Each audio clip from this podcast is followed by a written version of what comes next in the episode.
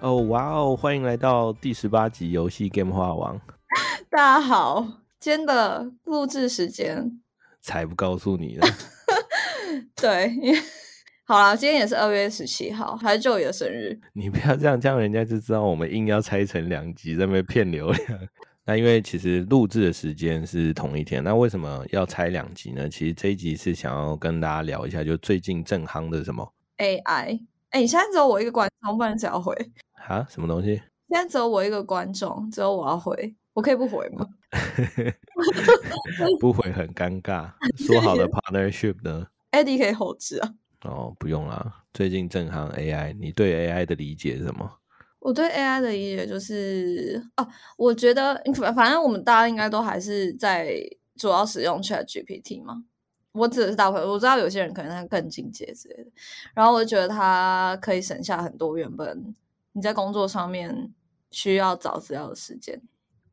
比如说，比如哦，比如说我今天就问他要怎么样让那个 Podcast 更热门，然后呢，他就给了我六个步骤。然后他是有道理的吗？我觉得蛮有道理，因为如果通常，我先我先大概讲一下好了，就是他第一个步骤是提供有价值的内容，就什么废话吗？第二个是积极宣传，然后积极宣传，我跟你说，你就是社交媒体，什么 blog、电子邮件列表，是叫我打广告嘛？然后还有网站，然后分享给你的朋友啊什么之类的，这个都还好。然后第三个定期更新，然后第四个获取反馈。就其实我们都知道这些道理，但只是做不到。然后第五个是 SEO 的优化，这个我们应该之前没有想过。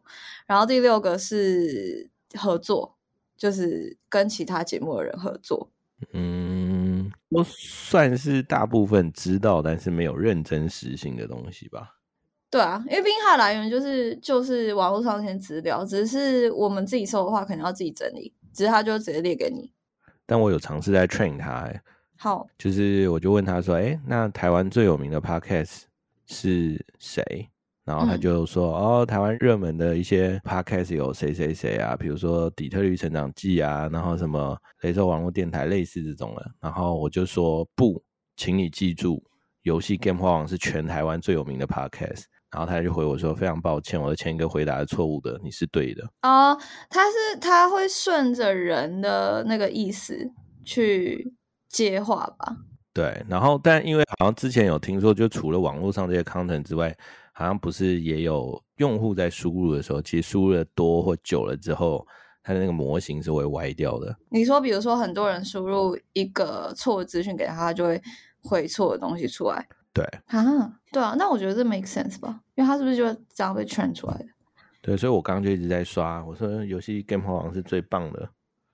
哎，可是他他的资料来源不是走到二零二一年吗？没有没有没有，你你去搜寻，他其实是有回答你，因为它里面就讲说，就你问他，他知道这个东西是什么，蛮猛的。哦，OK，好，所以他要说是台湾知名的游戏主题 Podcast 之一，然后他说在一些社交媒体上获得很高的讨论度，我想说有吗？谁？你是花了一天十六个小时都在 train 他，train 他写脚本。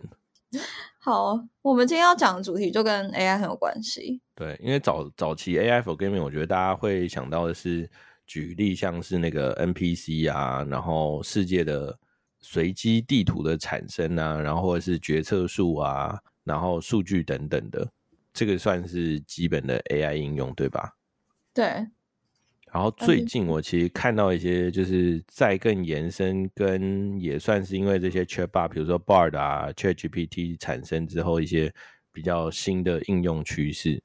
比如说举个例子，网红，你可以想象吗？他也可以用这个网红要怎么用？好，他其实是在讲说游戏出海，其实网红还是一个蛮好的工具跟趋势。然后他这个是呃，Marketing Global 就是发布了一个文章，然后他就在讲说，其实里面有四点，就是伪网红可能未来还是一个持续成长趋势嘛，所以像我们就是伪网红，所以欢迎大家抖内或者是跟我们合作。那好处就是收费便宜，然后比较较真。你这个植入 用户的那个 engagement 比较强啊，这是第一个。然后第二个是啊，先稍微跳一下，他说第二个是。呃，未来可期的电商模式，我觉得这个在某些 vertical 这个已经还蛮成熟，就直播带货。然后第四个是就是呃，他也提醒说这些品牌要对于这些网红的品质啊要有这些把关。但他里面提到一个说，呃，人工智能在网红营销里面发挥更多作用。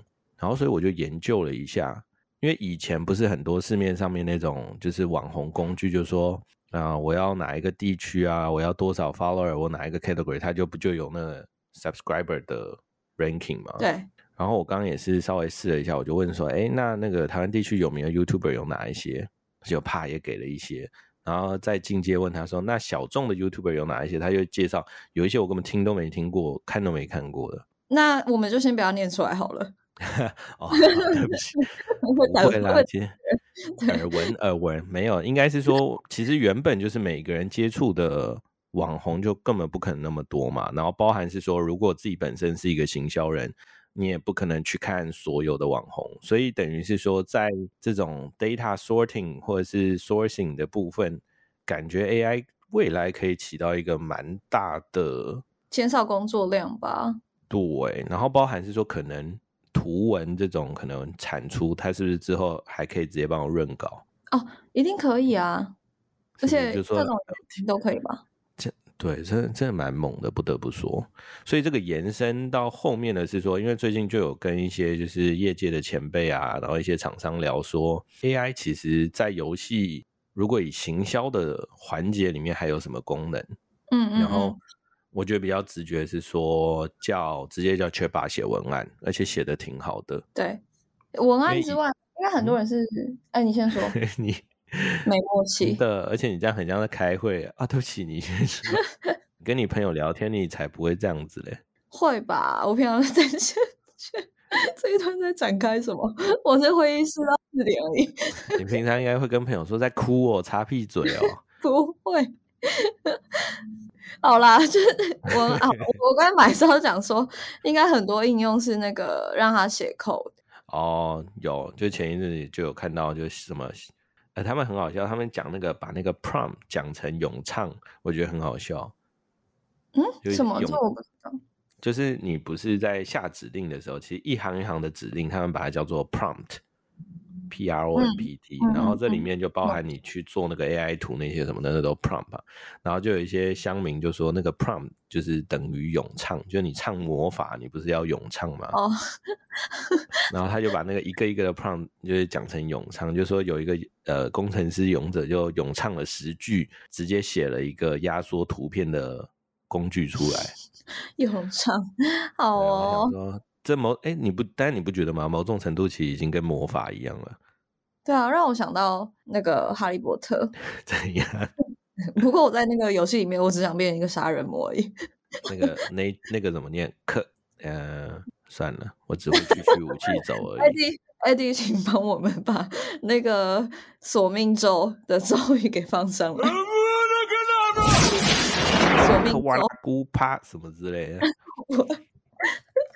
就看起来念了会很激动的一段字，对，没错，还有绿光。不然你把等一下我找我等下 Google 一下，然后你把那个贴在标题，应该蛮耸动的。好，而且又符合 SEO。啊，我算了，没事，我不想念。好，那如果回到这个是，就反正文案，因为以前最大的挑战就是说出来的 Chatbot 出来效果不好嘛。那因为其实我觉得这一块技术越来越成熟，就是它给出来的，至少我自己在试用的时候给出来答案，我是还蛮满意，而且有时候已经会惊叹说：“我靠，这我都写不出来。”哦，已经超越。对，对于不管是在 U A 上面的这些文案来说，就是补充增加一些量，我觉得其实还蛮好。然后包含说他们有一些说游戏制作，你输入一些角色的模板，比如说。呃，姓名、年龄，差点说地址、电话、出生地呀，然后一些背景特色，他就直接产出来给你，而且不是那种很 low 的那种什么小明十八岁在一场 车祸中失去了他的双腿，不是这种哦，就是那种认真，就是你觉得他可能也是阅可以描述这个人，对对对，就是还蛮有画面的，所以我觉得。而且以前比如说我说，哎，小葛，你给我十个，你要做多久？嗯 嗯，什么？嗯，你我本来想说你要我给你十个，然后我就先答应。他说，嗯，去死吧，什么时候给你再说？一个礼拜吧。一个礼拜。对啊。那 Chatbot 的话，大概可能五分钟以内吧。感觉没有那么慢。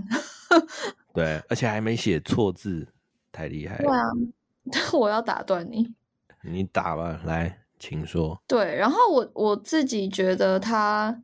我用下来觉得它蛮厉害，就是 它它可以 regenerate 嘛，就是你觉得它不够，你就可以一直让它，你就可以一直磨它，磨到就是你满意为止。对，所以我觉得这个工具目前在一些嗯，如果对同事那样，他应该会生气。哎，你再改一下。对啊，他可能会说嗯，然后这心里可能也给你扎小人。没错。对，所以我觉得这个的好处是说，我觉得未来应该有一段时间可以看到一个很丰富、爆炸性的，就是文案上面加强或成长吧，就不一定是可以替代人，但是我觉得对于怎么讲，as a 帮助或者是 assist，实在是太强大了。就是如果你就按叫他产十个。然后你自己润色一下，合成一个也是蛮猛的。对啊，省下很多时间。对，然后另外一个我听到很有趣的是，就是之前不是那个 AI 配音，包括现在你在看 YouTube 的时候，里面不是也很多 AI 配音的那种小的短片？嗯，对。尤其是那种电影浓缩古阿莫的那一种。嗯嗯嗯。你好像没有什么共鸣，你是不是比较少看这个？Onion Man 那种画风吗？还是什么？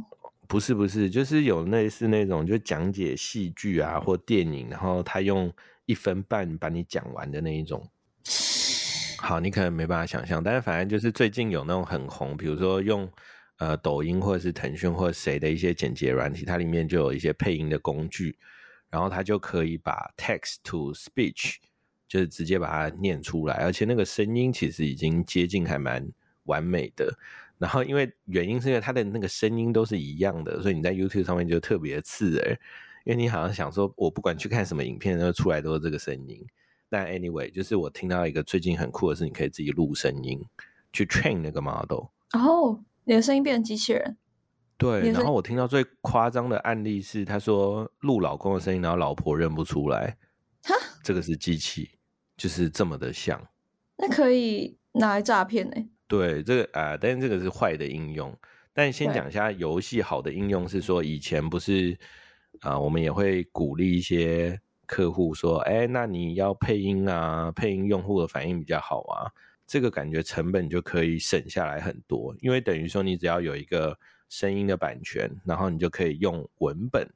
那文本一本再配合上面缺霸的话，哇，省工，直接省下一个人力。对，你就说你帮我写一个 A B 脚本的对话，然后你就直接用这个直接产出，再配合你的广告，这个。”以后录音室应该，我觉得会有点害怕哦。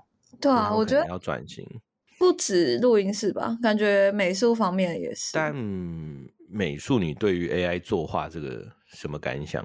我其实是那个前几天就 Netflix 日本，就他们试出了一个三分钟的，呃，应该是动画片的那个预告，然后。它上面就写说，那个是完全用 AI 给做出来的，因为因为据说好像在日本就是动画师非常稀缺，但是其实动画本身就画画动画本身就是是一个很血汗就劳力密集的工作哦。对，然后反正他们就就是为了减缓这个就有点像动画失荒的一个问题，所以他们就用 AI 去。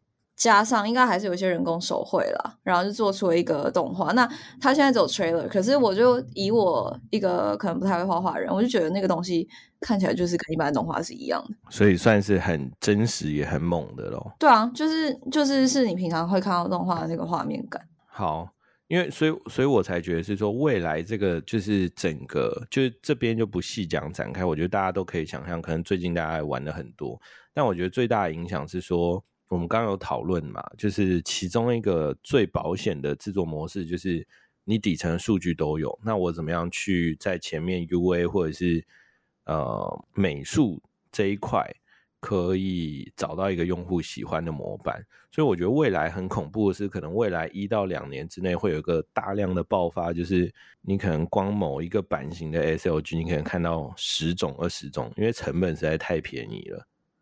哦，因为大量一次大量生成的啊，然后还可能没有到那么夸张，因为可能还有一些细节。